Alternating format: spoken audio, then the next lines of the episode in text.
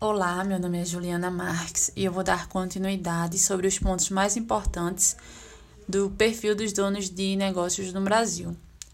De acordo com a PNAD, a Pesquisa Nacional por Amostra de Domicílio realizada em 2011 pelo IBGE, os indivíduos que são donos de negócios podem ser identificados em duas posições na ocupação. São elas: a conta própria, que é a pessoa que trabalha explorando seu próprio empreendimento, sozinho ou com sócio, sem ter empregado e contando ou não com a ajuda de trabalhador não remunerado. E o empregador, que é a pessoa que trabalha explorando seu próprio empreendimento, com pelo menos um empregado. Quanto à carga horária de trabalho semanal desses donos de negócios. 32% trabalham de 40 a 44 horas, 25% de 15 a 39 horas e 24% trabalham 49 horas semanais ou mais. A proporção dos que trabalham 49 horas ou mais cresce no grupo dos empresários, que são os donos de negócios com CNPJ, homens e brancos.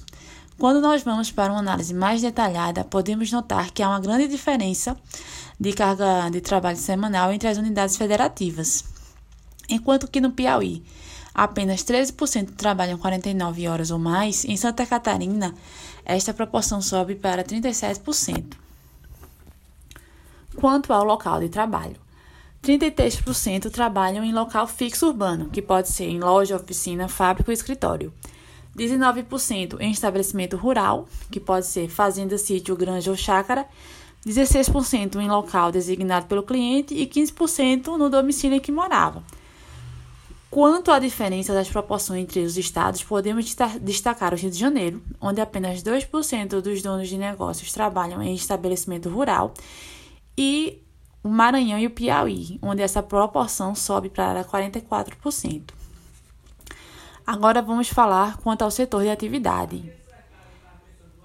25% trabalha no comércio, 22% nos serviços e 21% na agropecuária, ou seja, são os mega setores de atividade desses donos de negócios brasileiros.